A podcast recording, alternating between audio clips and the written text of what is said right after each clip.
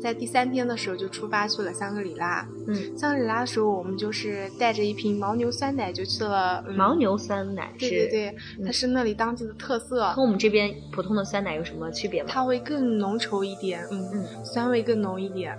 然后它当时是非常简单的一个纸纸盖子包装，一个皮筋一一、嗯一打开就能喝的，嗯，是非常多的地方都可以卖到的。然后后来我们就带着一瓶酸奶就出发了。后来我们到的是，嗯，去在那个马路边上，在大巴边上，嗯，大巴那个旅游汽车站旁边去搭车。后来叔叔说你在这里搭不到，你要到高速公路那边去搭。嗯，后来我们先是坐了一辆黑车，把我们带到必经香格里拉的一条高速公路上。你看你这一路搭车，嗯黄牛票，黑车。后来我们就在高速路上拉着小行李箱一路等啊，一路等。哎，那意思就是说从呃。丽江，然后就等于说丽江到大理到这个香格里拉，你们基本上都是搭车的。对对，基本上都搭车，只坐过一次大巴。嗯嗯，然后我们搭车的时候呢，当时我们是又竖起大拇指，然后后来当时也很多车停下来了，但是因为不顺路，嗯他们说可能要到别的地方。后来这个时候有一辆奔驰布灵灵停下来了，我们当时说，哎呀，能坐这个车也挺好的，对吧？嗯就特别不错。后来那个车就问，嗯，是两个。有点像大叔的，嗯，那个年纪了。嗯，他说问我们去哪，我们说去香格里拉。他说我们准备下午去香格里拉，但是我们还有个行程没有完。然后后来他就直接嗡一下就开走了，那个速度 果然是奔驰，我们就特别伤心，然后就继续搭。这个时候再等了一会儿，奔驰又掉头回来了。嗯，他说上吧，他说呃跟我们一起再玩一下那个景点。他说玩完以后我们下午再去香格里拉。嗯、他说你们不赶时间吧？我们说可以可以。后来他们去的是拉什海，就是我们第一天去的地方。去过了。对对对，嗯、然后但是他们也是没有请导游自驾游，他们从也是四川那边的，嗯、从四川那边自驾游过来。哎，那你们可以给他们当一下导游了。对，我们当时就瞬间成了当地导游，带他们去了走马呃那个茶马古道，然后哪一个马场的马比较好，然后我们还跟他说了嗯怎么还价位，然后呃怎么挑呃怎么让他给你挑马，嗯，还帮他选了路线。嗯、呃，我们就是特别特别尽职。后来我们就在那里等他下来的时候，因为是可以划船，在那个大湿地，就是非常非常大一个一个湿地公园。然后当时有特别照婚纱最多的人在那里照照。后来我就一直在那里等他们。后来划船的时候，他们就叫上我们，又在那里划了一遍，就特别特别美那里。所以真的是哈，这个搭车的故事真的是非常的一个精彩。嗯、对对也就是说，其实嗯，平时我们在一些城市吧，你这样竖大拇指，别人也许觉得奇怪，但在那儿那样的一个情境下，大家都知道竖大拇指就是一个呃请求搭车的一个手势，嗯、对，大家都会互帮互助的，真的非常好。那我们接着聊回这个香格里拉哈，你们下午又去了香格里拉，香格里拉，呃，都说香格里拉是世外桃源。嗯，当时我们开到香格里拉的时候特别不容易。一开始我们在在坐火车的时候，那个阿姨就说，一个火车上的阿姨说：“你们别去香格里拉，说香格去香格里拉，你不知道哪里是香格里拉。”为什么特别不能理解。她说，导游会跟你说哪里美哪里就是香格里拉。哇，这一句太有这个禅意，太玄妙了、嗯、这句话。当时我们快开到那里的时候，在路边停了一下，是一片特别大的草原。嗯、当时车窗刚。刚拉下来，我们就想问一下还有多久的时候，一群就是当时是那边藏族的小小女孩、小男孩就冲上来了，嗯、他们就会说：“姐姐、哥哥，要不要骑马呀？下来骑个马吧。”然后后来就特别特别热情，把我们车窗一直扒着。后来那两个大叔说：“不行不行，赶时间。”然后把他们赶走了。然后呢？然后然后后来我们就到了那里，已经天黑了。然后我们先是在一个酒店住下的。当时住下以后，我们就说，那就大家要就要又要分开分开。对对对，嗯、呃，一分道扬镳的感觉就特别难过。但是后来第二天早上，我们还在睡懒觉的时候，那两个大叔，那两个大叔还带了两个妹妹，是跟我们一样大的。嗯嗯、呃，具体关系我就不说了。然后那两个妹妹其实人特别好，也是四川的，就给我们打电话说：“你们俩怎么还没下来啊？”我说昨晚不是说分道扬镳了吗？嗯，他说，哎，我们请了一个当地的那个就是藏族人给我们就是帮我们介绍，嗯，说你们过下来跟我们一起。后来我们当时心里面其实特别感动，就是在一个这样陌生的地方，还有人记得你，对说一起结伴就非常好。我们就赶紧收拾，就下就出了房间以后，他们一直在等我们。后来当时那个当地当地导游，其实他是一个私人的，嗯，就是比较熟悉这个香格里拉。对他不是专业的导游，只是当地的居民啊，也许。嗯，对，是藏族的，但是他长得还是比较帅的。然后后来 真的是小女生哈。我们一路在车上，他就不停的给我们介绍周边的故事，跟我们说了那边的天葬啊、土葬、水葬之类的，介绍对，介绍了很多很多。他就先是带我们到了那个普达措森林公园，当时他说海拔非常非常高，你们要你有高原反应吗？嗯，当时我们也特别担心，后来一一路上我们都没有什么高原反应，发现体质还特别好。然后那边下面有租羽绒服的，都是波司登到脚的羽绒服。然后后来我就带了一，我就穿了一个无袖的长裙，然后带了一条披肩，我就上去了。嗯，勇气可嘉。然后我上去以后呢，然后所有大叔看到我的时啊，年轻人身体真好。当时我们刚下车的时候，那里有特别特别特别多的小牛，然后然后在那里吃一种植物，那个植物呢，那个导游说你们也可以尝一尝，说尝完以后你们今天在这里要拉一天了。然后然后还我们一路上坐了，就是到了普达措以后上了里面的大巴，开始跟着里面的这些工作人员走。嗯，呃，在大巴上也坐了二十多分钟，一路上都是景点，特别特别美。我们到了一开始到了蜀都湖，这个地方呢，就是张杰和谢娜结婚的地方。现在已经也许也是成了一个呃更有标志性的、更著名的一个景点了。嗯，他当时那里也是一个非常大的湿地公园，呃，那里的山、那里的树是最可爱的，每一个树都长了胡子。胡子。对，那里树叫胡子树，我觉得大家一定想象不到，就是类似于松树，但每个松树都长长的，像圣诞老人的胡须，白白的拖着，一阵风过来，整棵树都是胡须在飘，特别特别可爱。所有的树都是，因为的气候特别好，就是空气质量特别好，才会长出这样的东西。一般在城市里是长不出来的，也看不见，必须要去这个最美的地方。嗯，所以那你现在能确定你去的地方真的是香格里拉吗？最美的地方才是香格里拉。对，哪里美哪里就是香格里拉，真的完全沉浸在里面。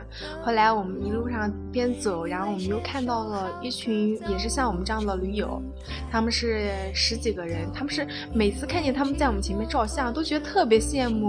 他们会做成一排，就是特别搞怪，然后或者一起跳跃状那种，嗯，我们非常羡慕。后来这也就是集体旅行的一个对。后来其实发现他们其实都互相不认识啊，也是结伴而行的。对，他们也是在客栈认识的，然后结伴。我觉得一路上都是这样的人，特别好。然后到最后，他们的十几个人就把我们也加入其中，我们就变成了一个将近二十个人的大团队，一起照相。嗯，真的很棒哈。嗯，整个的行程，你们在这个香格里拉又逗留了几天？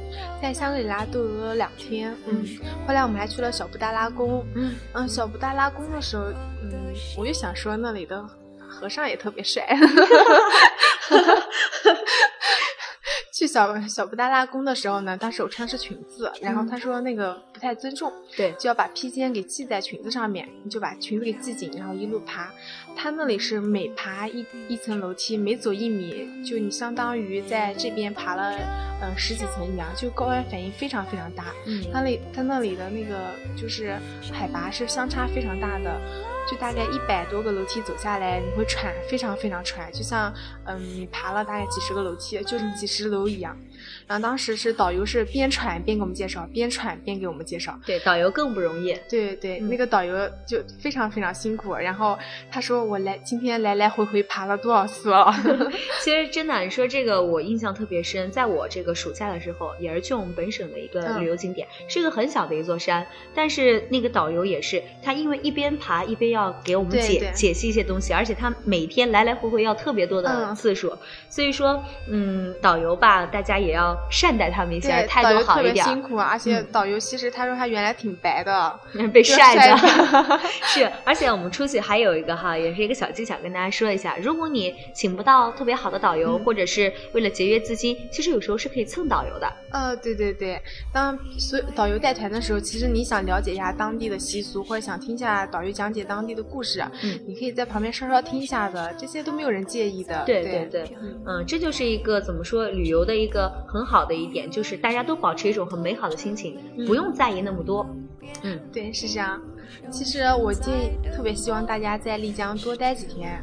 然后我觉得特别美好的事情要跟大家分享的是，回了丽江以后，我们是从香格里拉搭车回丽江。当时我们身上资金已经不够了，嗯，我们当时是边吃面包边在路边搭车，特别特别可怜。嗯，当时已经是倒数几天了。然后后来这个时候我们搭了很多很多辆车，没有一辆是在我们那是最心酸的一次。后来有一个连环车队，大概四五辆左右都是越野车，当时停了下来，第一辆停停了下来，问我们去哪里。我们当时激动的就跳了起来。他说：“那你们上吧，我们也去丽江。”然后我们上的刚打开后座的时候，发现一个人躺在那里，觉得特别抱歉，那个人痔疮犯了，他他不能坐。后来他说：“哦，我们上车了。”他就勉强好挣扎的坐了起来。后来一路上那个路特别特别难走，特别颠，他实在不行了，他就到后面的车继续，他就到后面的车队对躺着。他们那个车队他们是从西藏那边过来的，自驾游。对对对，他们已经是大半个月了那种。然后后来在车上一路车队，他们都是有对讲机的。然后 其实他们年纪应该更大，是我们爸爸年纪了。嗯，他们也很棒，一个是公司老总，还有一个是纪委书记的那种。嗯，一路上跟我们讲了非常非常多的事情，大家各自分享自己的经历。对他们人生阅历也非常丰富，非常多。然后我们听的也受益匪浅。后来在他们有对讲机，然后听见后面那些大叔喊。开慢点，开慢点，痔疮要变犯了，然 后 就特别有意思。嗯，其实像他们这些人，不管你刚才说的是公司的老总，或者是一些啊政府工作人员，他们愿意放下这些呃所谓的权势哈，愿意去投身一个美丽的地方，其实真的是特别不容易。嗯，他们就把所有的外表都脱下的那种，嗯就很真诚的一种交流，就是告诉我们他们也是自驾游，经常去哪里，如果有时间还可以结伴。嗯，一路上他们也就跟我们分享哪里哪里好玩，你们还年轻。一定要多走走，对对对，真的要多走走，说不要被一些东西束缚了。嗯，其实这一轮听你说下来哈，我觉得云南不仅仅是它的景美。更觉得是人与人之间相处那种，我们都很期待一种很和谐的一种关系，这才是最美的。对对，我一直就是觉得让自己成长的不是岁月，应该是经历。哎呦，这个小文艺小女生啊，啊，那我你玩了这么多个地方，嗯，你的安排的时间，包括你的资金也不太多了，你把这个最后的精力是留在了哪？最后的经历，我们当时是在大理，因为大理在洱海边上，我们认识了一个未来的飞行员。未来的飞行员，对，他说他明年就要当飞行员了。嗯，当时他给我和我的朋友照了非常非常多的照片，但是他呢，他比我们更疯狂，他是已经在云南待了一个多月了，而且是在客栈里面边打工边游玩的。对对对，像这种地方，我之前也认识一个朋友，他的姐姐就是因为。去了这个丽江旅游，最后现在成了丽江一家客栈的老板娘。她就是因为特别喜欢，然后就辞去了自己的工作，留在那儿了。真的是这些一些旅行景点，有人说一种说法，就是说你去了，真的就不想离开了。对，丽江是一种是一个让人家特别想留在那里的城市。嗯，当时我们去那个客栈，也是一个姐妹开的。当时我和朋友就非常非常，当时觉得人生理想就是突然变成了在丽江开一家客栈，嗯，然后做个面膜，在那里喝一杯茶，等待着别人来投诉。然后后来当时觉得客人过来，我们可以跟他互相聊聊经历。嗯，然后让他们留自己的照片在客栈里，这就是你出去走走，经历了不同的人或者看了不同的风景以后，你的整个的呃一个不能说价值观那么大吧，你的一个嗯目标或者是说一个人生的追求，真的会有所改变。对对，当你啊当你自己去旅行的时候，你看到这些大山大水的时候，你就会发现自己平时一些糟糕的情绪都不算什么，对你悲观的情绪都抛开了，你会变得比较豁达，比较释然一点。嗯，那么去了这么多地方啊，有一种说法是，呃，去一个地方，除了你自己的足迹，你什么也别留下，就是要保护环境。嗯，然后呢，但是除了记忆，你也千万什么也别带走。我比较同意前半句，但我不太同意这后半句。我觉得去一个地方吧，一定要留一些那个念想，一定要带走一些东西，像一些当地的特产呀、明信片呀、一些小纪念品之类的。对，你们有没有选择一些？说到这些带走的东西，因为我本身是我我这个人是属于比较特别怀旧的人。嗯，然后记性也不太好，然后我当时会肯定会买特别多的纪念品，给我的每个朋友带了嗯特别多当地风俗的耳环啊、首饰啊之类的，嗯 CD，当时人家给自己留了一个龙凤铃，龙凤铃是北爱里面我相信大家都很熟悉的龙凤铃，当时龙凤铃我就把那个龙铃留给了那里的艳遇男生，我就带了一个凤铃回来，因为我觉得最美好的回忆就留在那里吧，对，就留在那，嗯。那真的是我特别感兴趣啊！大家都知道，因为这个北爱的一个热播，对龙凤铃在那儿会卖的很贵吗？嗯，龙凤林在那里卖的其实并不贵，当然大家不要一去就冲动买了第一家，往后走其实发现每一家都会有卖龙凤的货比三家。对对对，嗯，除了买这些一些小饰品给朋友分享，还有呢，有没有尝尝当地的美食？我带一点回来。呃，对，当地的美食，我们基本上住在那里的每天晚上都是花在就是尝美食这个问题上。嗯，最后我们资金不足，还是要去吃那里的牦牛肉，超级美味，真的。嗯，还有那个嗯菠萝饭，嗯菠萝饭，还有。豆浆呃，豆浆包豆腐，豆浆包豆腐，对外面是豆浆，然后里面是包哦不对，是豆腐包豆浆。对呀，我说嗯那个豆浆怎么能把豆腐包起来？是豆腐包豆浆，然后里面是非常非常嫩，还有牦牛肉的大串，嗯，还有嗯嗯还有还有鸡丝米线，还有呃呃还有那个炸洋芋，当然还有过桥米线啊，还有绿豆糕。嗯，还有云南十八怪特别多，真的是数不胜数啊！是的是，真的是吃了特别多，一路边走边发微博，然后就各种。让我朋友羡慕嫉妒恨。对对对，我记得呃前段时间看这个最火的纪录片《舌尖上的中国》嘛，嗯，就在云南也是取了很多景，说到云南的一些美食，哎呦真的是特别让人垂涎欲滴。是的，当时那云南的那边菌类上非常好，特别嫩，然后菌呃菌类的锅啊什么之类的都吃的特别多，还有酸角糕，酸角糕是我一直特别爱吃的一个东西，因为我本人比较喜欢吃酸的。嗯，然后还有那个鲜花饼，鲜花饼也特别有名，但其实。告诉大家不好吃，个人口味。嗯，对对。嗯，那今天和这个叶玲聊了这么多哈，觉得你整个这个云南之行虽然是一次冲动之举，但是真的经历了特别多，也特别丰富，而且你在这个大理。香格里拉以及这个呃丽江，真的是兜圈完，对吧？嗯，就感觉收获真的是非常的多。那么我们的节目今天啊，真的是聊了特别的多，也 也我们可以把这期节目变成上下两部来说。那最后你给我们这个真的假的节目啊，按照我们的惯例，给大家提一个互动的小问题吧。嗯，好的。嗯，那我就呃向大家提个小问题。嗯，我在云南买了一对龙凤铃，那我把龙铃送给了我的艳遇男友，这是真的假的呢？这样的一个问题哈，真的是让大家浮想联翩呀。那么，如果答对了这个问题的朋友，你会给他准备一些怎样的精美小礼物呢？呃，我从云南带回来特别多的小纪念品。嗯，如果你是男生或者是女生，会礼物不同哦。然后，如果你想要当地的照片，呃，风俗，如果女生，我给你送一。送一些首饰，特别多的当地首饰。嗯，男生的话，我会给你一张 CD，当地的 CD，那里的呃音乐非常非常让你就浮想联翩。嗯，啊，你看这个叶林真的是特别大方哈。那那那这个听众有礼物了，这个我有没有呀？有 有，是吗？我们这个做真的假的嘉宾真不容易，除了要自带礼物，还得 还得分享这么多的一些也是分享快乐。嗯，是的，这也就是我们做这档节目真的假的一个初衷吧。嗯嗯，有人说。说这个大理是一种悠远，丽江是一种柔软。其实我觉得云南就是一个让你能放慢脚步，对，任由这个时光来打磨你的记忆，就是一个让人流连忘返的一个。说人间天堂，真的是一点不夸张。这也是我自己心驰神往的地方。所以当时你和我说，你一个人啊，和一个朋友两个人不跟团就自己去了云南，这个对我触动非常大。呃，我也是，这在我的计划之中。也希望如果我真的去了以后回来再和你继续分享。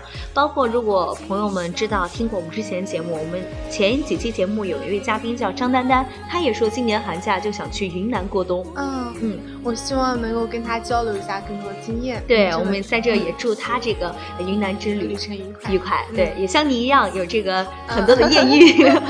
嗯，七彩的云南真的是非常的让人着迷。但是我们本期节目时间有限，到。这里真的就要结束了，再次感谢岳林和我们分享他的云南之旅，也感谢大家的倾听。更多的好声音呢，我们的更多好节目，请大家搜索假电台。我是 N J 音展，我们下期再见，再见。